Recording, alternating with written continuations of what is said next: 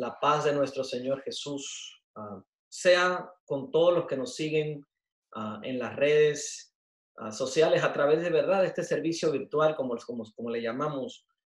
es un honor para mí el poder entrar en sus hogares, esa es la privacidad de su hogar, de su casa, de su familia y de sus seres queridos, y poder traerle una palabra de esperanza y una palabra de fe. Ya ustedes me conocen, los que me conocen, Ah, saben que yo no tengo otro lenguaje para hablar que no sea la fe. Entonces, en estos minutos ah, que compartiremos juntos, lo único que quiero pedirles es que escuchen ah, con una fe activa, porque yo sé que si escuchan con una fe activa, Dios hará más allá de todas tus expectativas. Y yo sé que en medio de todo este caos mundial ha llevado a mucha a, muchas personas, ¿verdad? Ah, yo me sentaba en la, en la sala de mi casa ah, con mis hijos y, inmediatamente vino, vino a, la conversación, ¿verdad? Vino el tema de, de la famosa esta película llamada Outbreak. No sé cuántos de ustedes la hayan podido ver, pero no sé si en español se le llama epidemia o algo así, ¿no? Ah, pero salió en el año más o menos 1995. Y, ¿verdad? y la película en realidad pues trataba acerca de, un virus, tal como el que estamos viviendo hoy, mortal, que pues amenazaba la civilización, ¿no? Y, donde la clave de los la, donde toda la clave del asunto era que los científicos tenían que encontrar, aquellos que recuerdan, era el paciente cero, ¿verdad? A toda costa. ¿Para qué? Para poder obtener la cura contra la enfermedad que amenazaba la, la humanidad, ¿no? Y, este término paciente cero e, e, es lo donde yo me quiero basar hoy, hablarle un ratito y, ver cómo, cómo, Dios me ayuda a conectar todo este asunto de, de, todo lo que está pasando, el paciente cero, la fe, y qué tiene que ver esto con nosotros y con la iglesia, ¿no? Así que oren por mí, a Dios que me ayude a mí hoy, a ver cómo yo le llevo a ustedes una palabra que los puede edificar y los pueda levantar y darle esperanza, ¿no? Pero este término de paciente cero ah, es usado para describir básicamente el primer humano infectado por un virus o bacteria, ¿verdad? En una epidemia. Entonces, ah, se nos ha enseñado que si se logra identificar este paciente cero, entonces se puede responder a preguntas cruciales acerca de cómo, cuándo, por qué comenzó una enfermedad. Entonces, de esta manera se puede quizás determinar la, la, cura, ¿verdad? Y así contener la propagación del virus sobre la humanidad. Y a su vez, ¿verdad? Evitar la propagación de eventos de epidemias en el futuro. Porque muchas veces nosotros nos concentramos solo en lo que está pasando en el presente y nos olvidamos de que el presente también nos va a llevar a un futuro. Entonces, curiosamente, hoy que hablamos de este asunto del paciente cero, hoy miraba uno de los de los headlines en, la, ah, en las noticias y decía que, decía así, mientras los casos de coronavirus aumentan alrededor del globo terrestre, la búsqueda por el paciente cero continúa. Y me, entró mucha curiosidad y de ahí, eh, eh, ¿verdad? Eh, quise, quise agarrarme un poquito para llevarle el mensaje que hoy estoy ah, impartiendo en las redes. Y es que básicamente todos buscan determinar el origen del virus para poder, de esa manera, poder erradicarlo, ¿no? Y, con, razón. Pero, ¿sabes? E, es, impresionante cómo igual hoy, en medio del caos de la enfermedad, cuando observamos los síntomas de una enfermedad en nuestro cuerpo, siempre por lo regular nosotros terminamos haciéndonos dos preguntas determinantes y es la que siempre le preguntamos al médico. Como tú vas a un consultorio, lo primero que tú le preguntas a un médico cuando te e, e, es, ¿qué tengo? ¿Verdad? ¿Qué, qué, qué, qué tengo en mi cuerpo que me está provocando estos síntomas? En otras palabras, ¿cuál es el origen? Y a nosotros se nos haría muy difícil poder erradicar algo de nuestra vida si primero no identificamos los síntomas y las causas del problema. ¿Alguien está conmigo? ¿Me están, me están siguiendo? Muy bien. Entonces, la Biblia dice en el libro de Proverbios, capítulo 26, ah, verso 2, los que tengan su Biblia, si no en su, en su iPad, en su, en su teléfono, ah, dice, como el gorrión en su vagar y como la golondrina en su vuelo, así la maldición nunca vendrá sin causa. Te lo voy a repetir. Como el gorrión en su vagar y como la golondrina en su vuelo, así la maldición nunca vendrá sin causa. Y tú te vas a dar cuenta, aquellos que siguen a Oasis, te vas a dar cuenta que yo, yo me atrevería a decir unos cuatro o cinco meses, ya yo vengo hablando desde el altar a la importancia de los tiempos en los que estamos viviendo, a la importancia de, la, de, lo profético, la importancia de la segunda venida de Cristo, hablé de la apostasía, hablé acerca de las diez vírgenes, eh, y he venido hablando por, por algo, el Espíritu Santo está inquietando a la iglesia a, entender estos conceptos y no tomar todo tan a la ligera. Y, tenemos que comenzar a entender que hay cosas más importantes que aún la vida misma en la que estamos hoy viviendo. Entonces, yo quiero volver de nuevo al Proverbios 26, 2.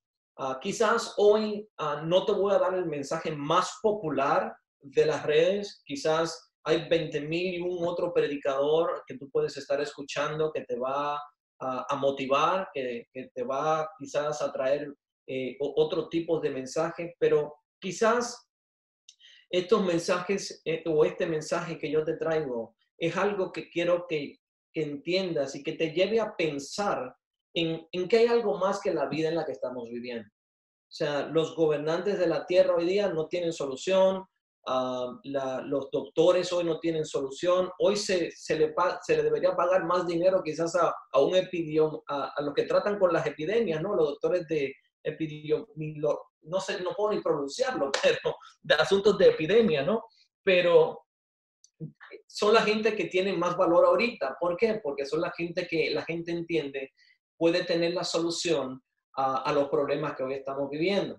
Entonces, cuando tú vives en este tipo de atmósfera, en este tipo de tiempos en los que estamos hoy, eh, tú tiendes a desesperarte porque no hay nada que tú puedas hacer, no hay dinero que te resuelva el problema, no hay persona que te resuelva el, el, problema. Entonces, tendemos a desesperarnos y la ansiedad entra a nuestra puerta simple y llanamente porque no tenemos en nuestra, en nuestra lógica, no podemos entender y no podemos nosotros resolver ya el término yo resuelvo ya no, ya no cabe.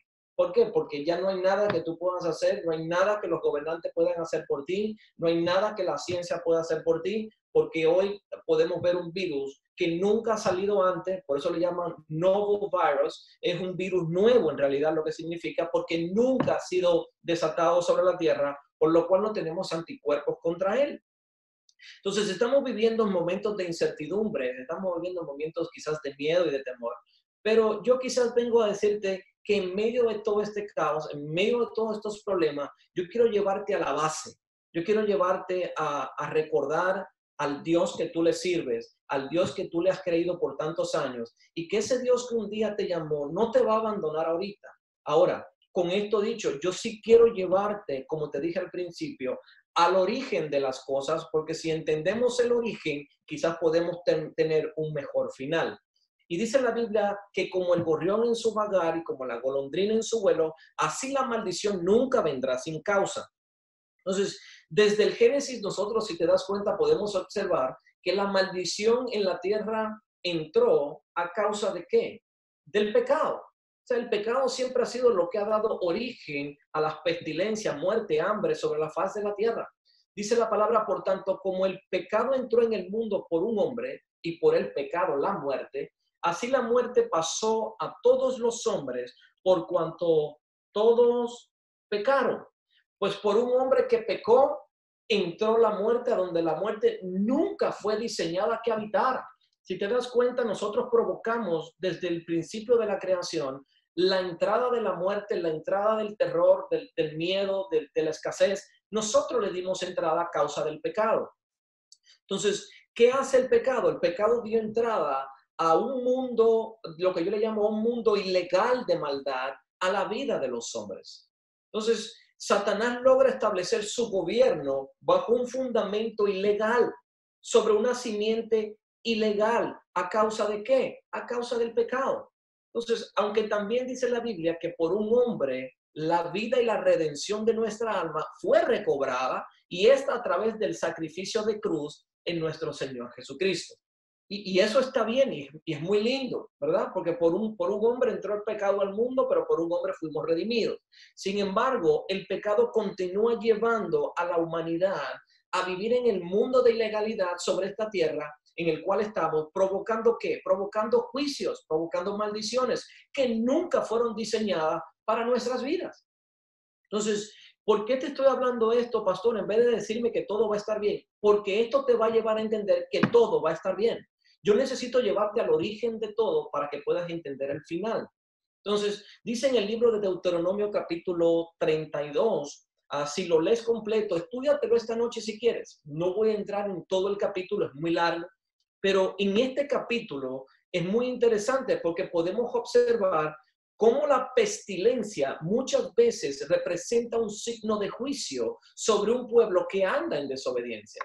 Entonces, Ah, e, es interesante entender el origen de las cosas, porque si entendemos el origen de las cosas, entonces podremos erradicar los problemas.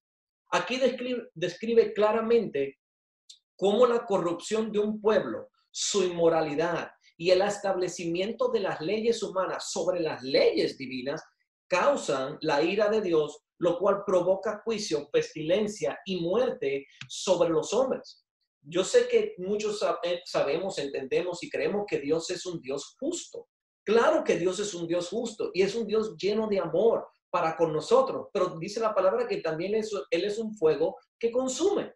Entonces, muchos teólogos y escatólogos hoy concuerdan en, en, muchas teorías o en muchas doctrinas, digamos, en que la pestilencia es profetizada como parte del juicio final de Dios sobre el mundo ¿Por qué? Porque se van a, versículos como Apocalipsis 18.8, donde dice, por lo cual en un solo día vendrán sus plagas, muerte, llanto y hambre, y será quemada con fuego, porque poderoso es Dios el Señor que la juzga.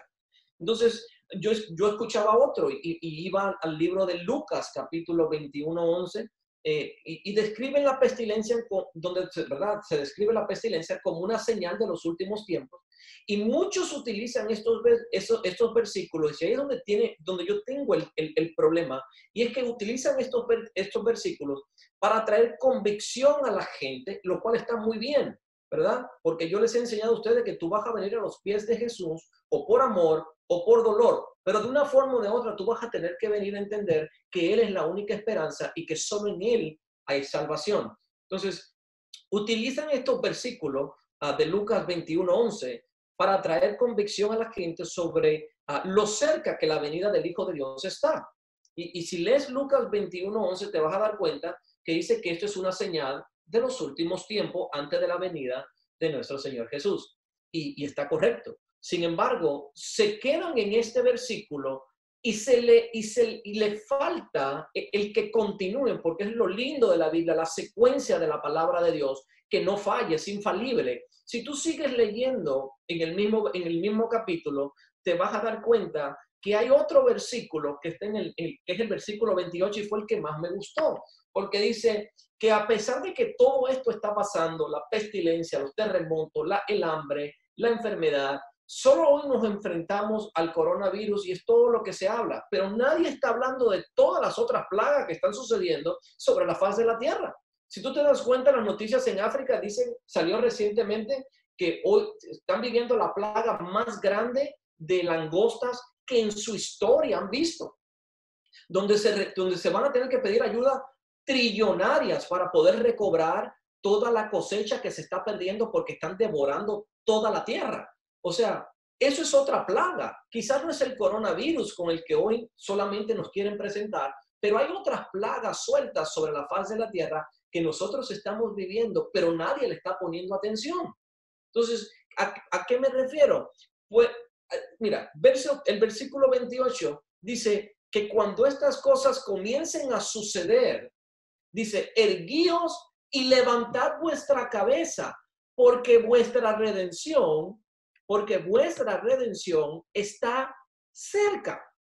Yo, yo, yo, yo, yo leía eso y en medio de todo este caos y todas estas malas noticias, a mí me llena de gozo. Yo no sé si yo soy el único loco quizás que me estoy gozando en medio, en medio de este caos, porque fíjate algo, nosotros lo que vivimos en la legalidad de Dios, este, este tipo de versículos nos debe provocar a nosotros dos cosas fundamentales en nuestra vida. Número uno, tenemos que, este versículo nos enseña que tenemos que estar atentos y a regocijarnos a la misma vez, sí, en medio del dolor, regocíjate, porque lo que significa es que la redención de nuestro cuerpo ya está cerca. Fíjate algo, tú vas a la iglesia, has creído en el Hijo de Dios, has visto el poder de Dios, pero lo más lindo de todo es por lo cual tú has creído. Tú estás esperando algo de parte del cielo. yo no sé si tú me estás entendiendo. ¿Y por qué debemos regocijarnos? Porque si este es el caso y digamos que la venida del Señor está cerca, ¿verdad? No estoy diciendo que así sea, pero digamos que así es, ¿verdad? Porque fue lo que se profetizó y digamos que este es el tiempo, digamos que este es el Cairo de Dios. Entonces, en vez de preocuparte, lo que tú deberías es estar regocijándote porque la redención de tu cuerpo corrupto se va a volver ya incorruptible. Si es la hora de irnos y partir con el Señor, que así sea. Que así sea. Yo sé que quizás este mensaje no es el más popular. Quizás este mensaje no es el mensaje de, levantar tu espíritu, pero si, te pones a escuchar bien las palabras que te estoy enseñando, te vas a dar cuenta que este es el mensaje más importante de tu historia. ¿Por qué? Porque este es el mensaje que te dice, si este fuese el final, bendito Dios, nos vamos a ir con el Señor. Un cuerpo corruptible, enfermo, dañado, se va a hacer, se va a hacer incorruptible y vamos a tener un cuerpo de gloria, los que somos de Jesucristo. Entonces, tú estás esperando es la venida del Señor Jesús. Tú lo que tienes que estar es atento, levantar tu cabeza y estar atento que la, que la venida del Señor ya se acerca. Aunque no sea este tiempo, ya estos son señales del fin. Y dos, tú este, este tipo de cosas, debe, este tipo de versículos debe producir otra cosa muy importante en lo que somos hijos de Dios, y es que debe producir un sentido de urgencia. No sé si tú me estás entendiendo, debe producir un sentido de urgencia, pues el tiempo de la salvación para la tierra se está acabando. O sea, la, la esperanza de la tierra somos nosotros. La esperanza de la tierra es la iglesia de nuestro Señor Jesús. Si estos versículos no te producen urgencia, algo está fallando en tu disco duro. Tú tienes que hacer un reboot y entender que hay algo puesto dentro de ti, que Dios puso dentro de ti, donde hoy por hoy tú eres la esperanza de mucha gente que está muriendo, de mucha gente que está desesperada, de mucha gente que está viviendo en temor. Una llamada tuya, un mensaje tuyo, el plan de salvación. Hay tantas cosas que nosotros como iglesia pudiésemos estar haciendo. Entonces, la, la, iglesia quizás se pasa más tiempo con quién peleé, con quién no peleé, los pleitos, los problemas, las divisiones, que si me habla, que si no me habla, que si traiciona, que si no. Dejemos eso, iglesia.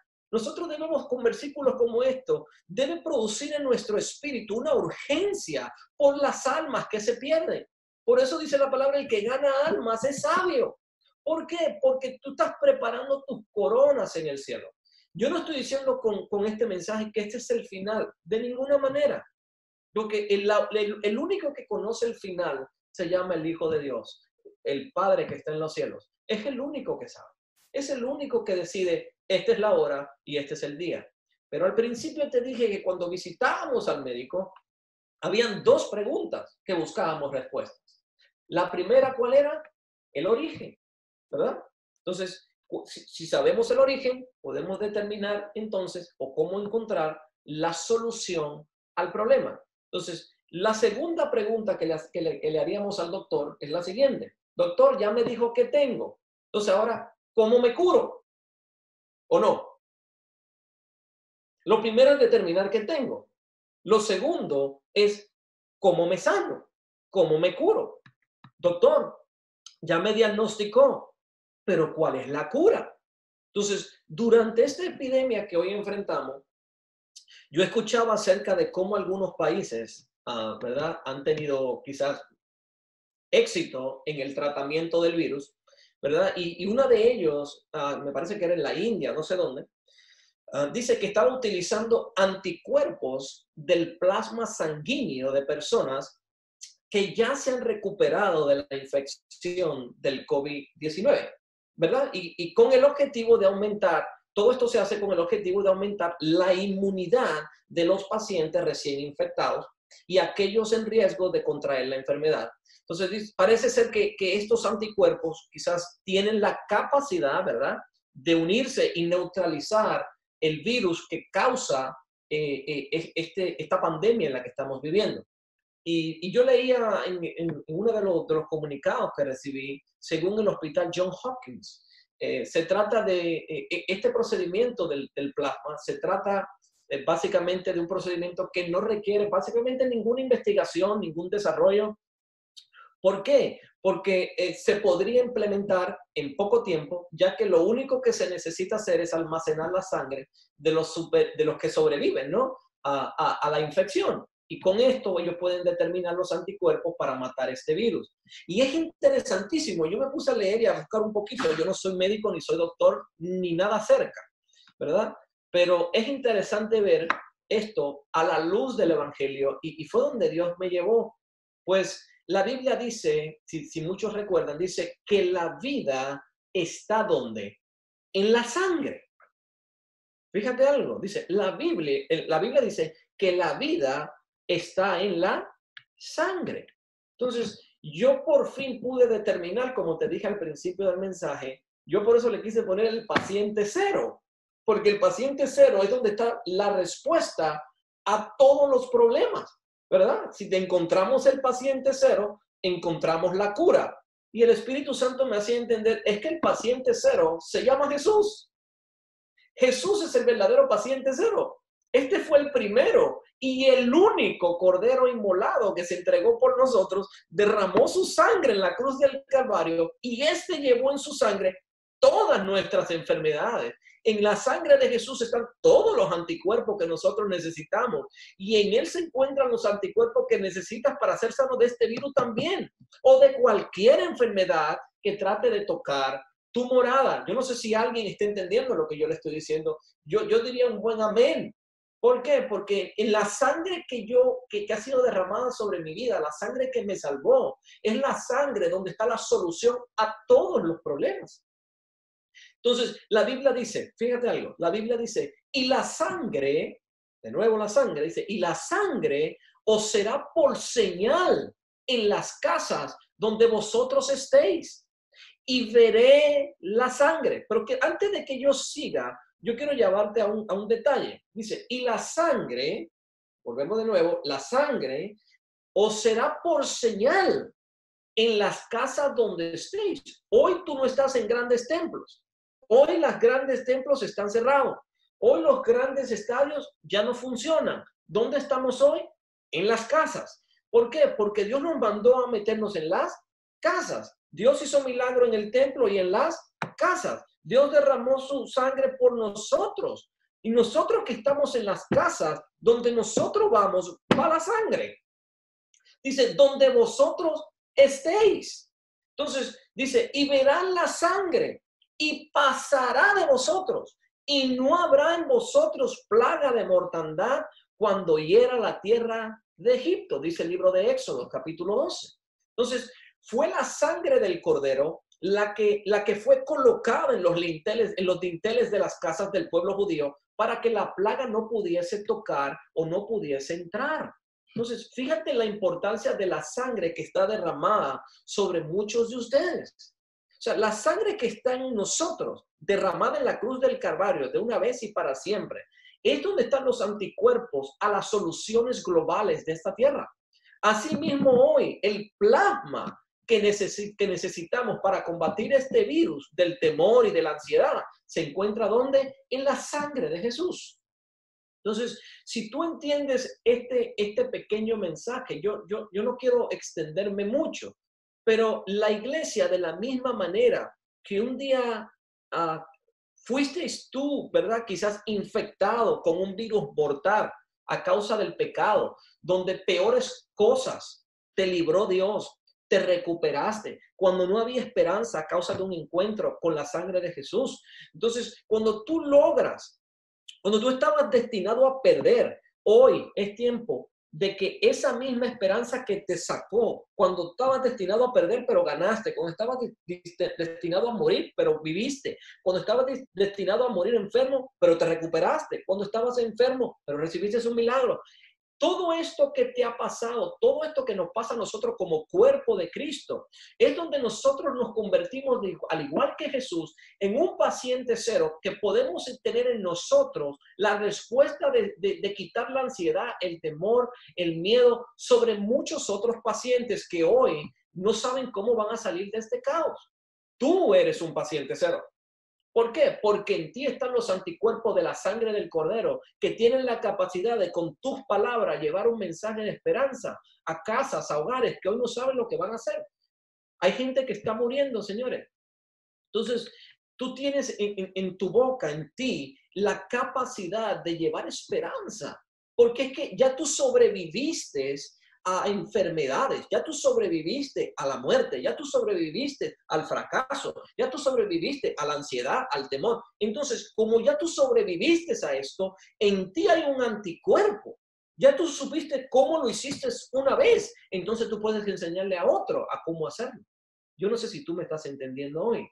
Entonces, cuando, cuando lo lograste, cuando estabas destinado a perder, hoy es, hoy es es tiempo ya de que esa misma esperanza de gloria en Cristo Jesús que te salvó, que te sanó y te libertó, es hora de comenzar a compartir ese plasma de unción que tú llevas, esos anticuerpos de protección en contra de las obras de las tinieblas que hoy esparcen su terror y la ansiedad a la humanidad, que hoy está muriendo sin esperanza, sin saber que hay un Dios dispuesto a sanar su tierra, si nosotros nos humillamos, si le buscamos, si nos arrepentimos de nuestros pecados.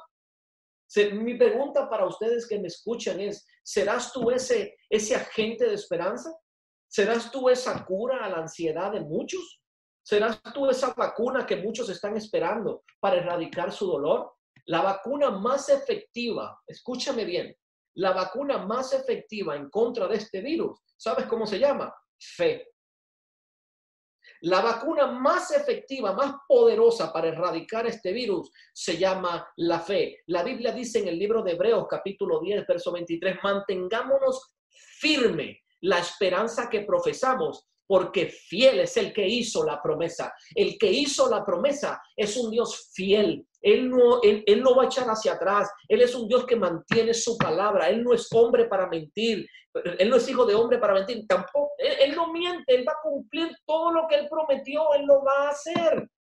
Dejen, dejen de, no, no, permitan que este temor y este miedo venga a inundar su vida, a destruir su fe, porque lo único que te va a mantener firme a ti es la esperanza que tú un día profesaste, de que el que te hizo la promesa la va a cumplir, de que el que dijo que te iba a sanar, te va a sanar, que el que dijo que te iba a libertar, te va a libertar. Él no es hijo de hombre para que mienta, ni para que se arrepienta. Él no va a hacer, él no va a hacer nada fuera de su, de su verdad, de su ordenanza. Él va a moverse a favor de nosotros, porque esa fue su, su, su promesa.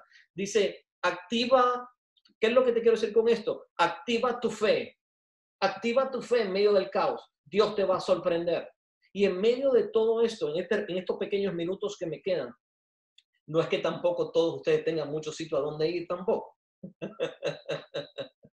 Pero en medio de este tiempo, ¿verdad? Yo, a mí me gustaría hacer ah, ah, un llamado quizás virtual, yo sé que es un poquito raro porque lo estamos haciendo virtual, pero quiero hacer, Dios ponía en mi corazón hacer tres cosas. Y yo quiero hacer tres llamados diferentes a, los que nos escuchan.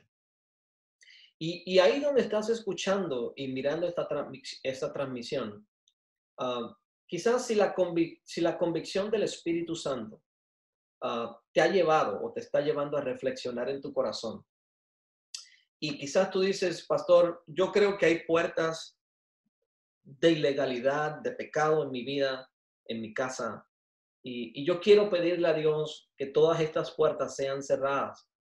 Ah, ¿Por qué? Porque es, es importante que en tu vida hoy se anule todo poder de las tinieblas para herir tu casa con enfermedad y para herir tu casa con hambre y con temor y ansiedad. Entonces, Dice la palabra de Dios en primera de Juan 1.9, que si nosotros confesamos nuestros pecados, Él es fiel y justo para perdonar nuestros pecados y limpiarnos de toda maldad. Entonces, yo lo que quiero asegurarme es, yo quiero volver a mi origen, porque la palabra de Dios dice en, el libro de Crónicas que si nos humillamos, si este pueblo sobre el cual el nombre del Señor es invocado, se humilla, busca su rostro, se arrepiente de todos sus pecados, dice, Él sana nuestra tierra. Yo, yo, no sé si tú me estás entendiendo, pero hay el, la sanidad de Dios, la sanidad de Dios tiene un proceso. La sanidad de Dios no pasa en un segundo porque simplemente pasó. No, la sanidad de Dios es un proceso que lleva un orden. Y me gustaría comenzar quizás por el final, porque dice que para obtener la sanidad, a esta sanidad le precede el perdón de pecado, pero al perdón de pecados le precede la invocación del nombre en el cual está la solución a todos los problemas. Y a esta la oración, donde se origina la comunicación entre el cielo y la tierra. Y, él, y a esta le, le precede qué? El buscarles. Porque hay momentos donde Dios se acerca a nosotros, pero hay otros momentos donde nos toca a nosotros acercarnos a Dios. Yo no sé si tú me estás entendiendo. Y una más, antes de buscarle, tiene que haber un arrepentimiento genuino. ¿Por qué? Porque el arrepentimiento es un proceso que nos lleva a una relación con Dios. La palabra de Dios dice en el, libro de Hechos, capítulo 3, verso 19, dice, por tanto arrepentíos y convertíos para que vuestros pecados sean borrados, a fin de que tiempos de refrigerio vengan de la presencia del Señor. Estos elementos, cuando tú los pones todos juntos, provoca que Dios haga algo. ¿Qué es lo que hace? Lo primero que hace es oír nuestras peticiones. Lo, lo, que tú haces con estos elementos es abrir el cielo para que lo que tú pidas en oración sea escuchado en los cielos. Entonces, ¿qué sigue? Dice, entonces Dios perdona nuestros pecados. ¿Y qué dice después? Dice, Dios entonces sana nuestra tierra. Yo no sé si tú me estás entendiendo. Yo quiero asegurarme que los que me escuchan en sus hogares toda puerta de ilegalidad esté cerrada. Todo pecado. Yo sé que quizás tú has estado mucho tiempo en tu casa, pero quizás te lo has pasado más peleando con alguien en tu casa que, eh, que orando, que buscando la, la solidaridad, el amor, la unión. Dejen de, esto no son tiempos para estar peleando, esto no son tiempos para estar discutiendo, estos son tiempos para estar sumergido en la presencia del Señor, buscando su presencia, pidiéndole perdón, diciendo, Señor, si en algo te hemos fallado, perdona. Señor, si hemos abierto algún tipo de puerta de ilegalidad, la cerramos en el nombre de Jesús para que la enfermedad, la muerte, no pueda entrar a mi casa ni a mis hijos. Es tiempo de cerrar todas estas puertas en nuestra vida y comenzar a movernos hacia adelante, porque todo esto va a pasar, pero ¿qué, va, qué, qué viene después? ¿Qué viene después? ¿Vamos a volver a nuestra vida cotidiana y vamos a seguir haciendo lo mismo que hacíamos? Es tiempo de cerrar las puertas ahorita, porque estos no son tiempos de estar jugando. Estos no son tiempos, donde, si te das cuenta, la muerte anda rondando por donde quiera, por las naciones, por el globo terráqueo, está por donde quiera. Pero a nosotros, a los que nos están mirando hoy, tú, tienes que, tú eres más que bendecido porque a ti no te ha tocado. A tu casa no ha entrado, a ti no te ha faltado nada, a tu nación, aún con todo lo que estamos viviendo, todavía somos una nación que ha podido contener esta enfermedad, este virus. Y, y si te das cuenta, no ha sido la misma suerte con otras naciones. Sin embargo, tú te preguntas, ¿Y por qué a mí no me ha llegado? ¿Por qué a mí no me ha tocado? Y aunque te tocara, va a tener que pasar de largo. ¿Por qué? Porque hay una sangre puesta en los dinteles de tu casa, hay una sangre puesta sobre el corazón que, está, que me está observando, que me está escuchando. Hay, hay una sangre que está cubriendo toda tu atmósfera y cuando el virus se acerca es repelado es repelado porque la sangre del cordero es lo que tiene el poder. En la sangre está la vida. En la sangre del cordero están los anticuerpos que tú necesitas para contrarrestar todo virus de maldad, de miedo, de temor, de ansiedad, no importa lo que venga, si viniese aún la muerte, que venga. ¿Por qué? Porque nuestra redención entonces ya está lista. El cuerpo corrupto, enfermo, dañado, se vuelve incorruptible. En un cuerpo, los que somos de Jesucristo, nos llenaremos de un cuerpo glorificado. Tú no pierdes, tú estás destinado a ganar. Tu vida es ganar. Los que servimos a Dios no perdemos. Nosotros no nos detenemos ante un virus. Nosotros no nos detenemos ante la enfermedad. Sí, vamos a ver a miles caer a nuestra izquierda y diez mil a nuestra derecha. Mas a ti no llegará, dice la palabra del Señor. Si tú te pones en el camino de legalidad que tienes que caminar, a ti nada va a tocar tu morada. Lo importante es hacerte legal en el cuerpo de Cristo. Por eso yo te pido que en esta mañana si tú me estás observando, no importa lo que haya sido, hoy tú te pongas de rodilla ahí donde quiera que tú estés y digas, Señor, yo cierro toda puerta de ilegalidad en mi casa, en mi familia, en mis hijos, en mi propia vida. Padre, yo te pido perdón, me humillo delante de tu presencia y declaro que el perdón de Dios llega a mi vida porque tú eres fiel y justo para perdonar nuestros pecados. Tú eres fiel y justo para levantarnos cuando nos caemos. Señor, aquí estoy, perdónanos Perdónanos y que la sangre de un día fue derramada sobre nosotros no sea parte de nosotros a causa del pecado y de la ilegalidad. Yo cierro toda puerta de ilegalidad en los hogares de los que me están mirando y declaro que la muerte no tocará tu morada, sino que la presencia de Dios habitará en ella y habitarán en paz, en familia, unidos, en amor, porque para eso nos hizo Dios, para habitar en familia. Dios es un Dios de familia, por eso es que hoy estamos unidos, mirando, oyendo, escuchando la palabra en familia. Por lo cual yo declaro sanidad no solo a la tierra, sino a las familias de la tierra que hoy están unidas, creyendo y escuchando una palabra de esperanza, una palabra de vida. Y recuérdate, en la sangre de Cristo está la vida. Amén y amén. Pero hay, una, hay dos cosas más. Si, tienen, si me quieren regalar unos minutos más, que para mí es importante hacer. Entonces, quiero hacer un segundo llamado. Y es que si algunos de los que hoy nos ven dicen, pastor, yo necesito a ese Jesús ah, que tiene el poder de erradicar esa maldad, esa enfermedad de mi vida y que puede darme la vida eterna, quiero, quiero, quiero ayudarlos a que lo hagan. Porque para poder recibir la herencia de los hijos, antes hay que ser hijo. Tú no puedes recibir la herencia de los hijos sin antes tener una paternidad. Entonces, si hay alguien que nos está observando, si ustedes están con alguien en sus hogares que, no conocen de Jesús, ahora les toca a ustedes ser los agentes que lleven esas personas a un arrepentimiento genuino para que puedan entrar, ser injertados en el libro de la vida, como dice la palabra, y que y que de ahora en adelante Jesús pasa a ser el centro de su corazón y que no hay otro Dios, no hay otro Dios en el cual podamos ser salvos, solo en nombre de Jesucristo.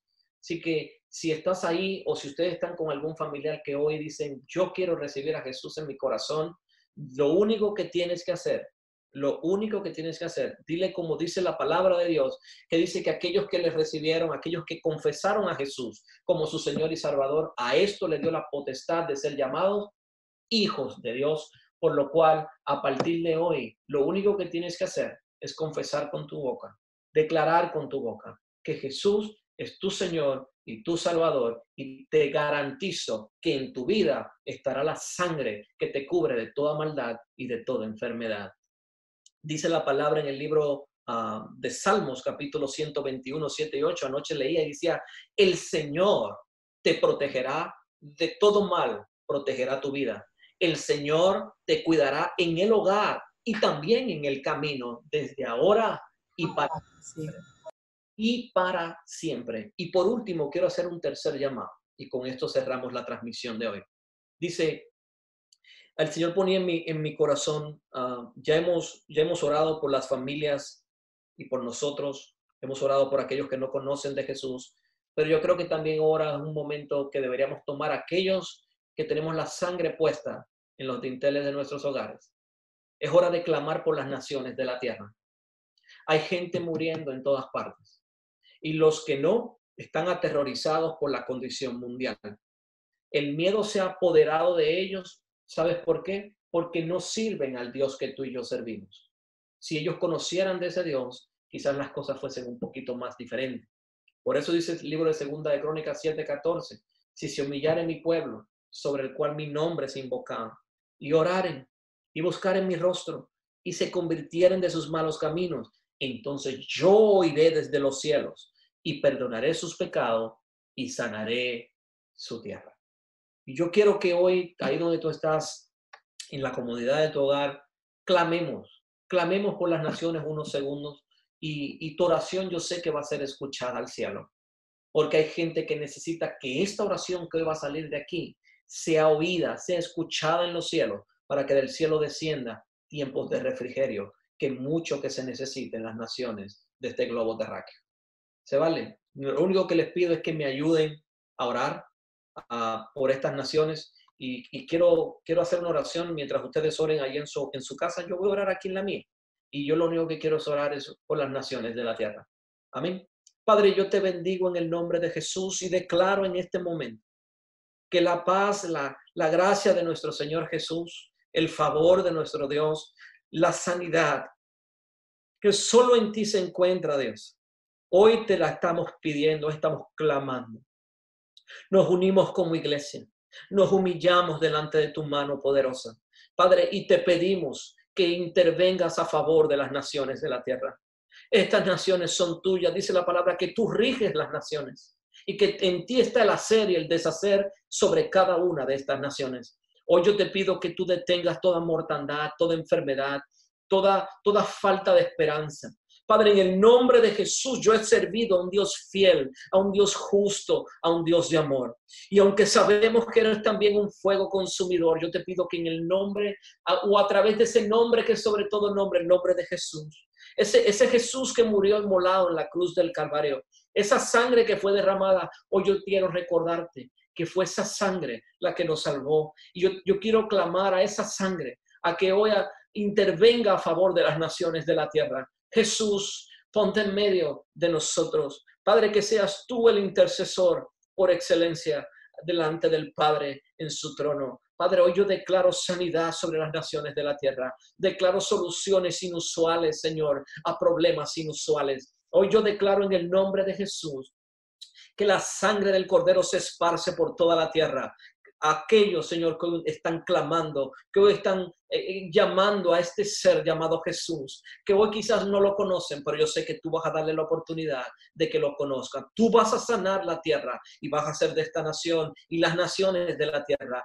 algo mejor. Padre, hoy atamos en el nombre de Jesús lo que en el cielo se ata y desatamos en esta tierra lo que en el cielo se desata. Padre, nos, nos acoplamos a tu voluntad y declaramos que la voluntad del cielo se hace hoy palpable, visible delante de los ojos de los hombres y que todo ojo tendrá que clamar y declarar y entender y aceptar que la solución proviene del cielo y no de ningún hombre en la tierra. Padre, hoy declaramos sanidad sobre la tierra. En el nombre de Jesucristo, declaro, Señor, que un espíritu de esperanza, un espíritu de unión se desata sobre todas las naciones de este mundo. En el nombre poderoso de Jesús. Amén, amén y amén. Yo los bendigo. Gracias por dejarme entrar en, sus hogares. Vamos a estar comunicándonos de esta manera en, esta semana que entra. Yo sé que teníamos varios ah, eventos que venían la semana que viene. Lo que estamos tratando de hacer es, en vez de hacer cafecito con el pastor en un lugar, quizás hacemos cafecito virtual. Lo único que le pido es que si vamos a hacer el cafecito virtual, todo el mundo tiene que tener su taza de Somos Oasis. Si no, no, eres permitido en el cafecito. Es la única entrada. Tienes que tener tu taza y tienes que beber café, porque todo es con fe, hasta el café. Así que los bendigo, los amo, Dios me los bendiga. Gracias por estar con, con nosotros y de verdad es un honor para mí y un privilegio para nuestro ministerio el poder llegar hasta la privacidad de su casa. Dios los bendiga y que la paz de Dios que sobrepasa todo entendimiento esté sobre ustedes. En el nombre de Jesús. Amén.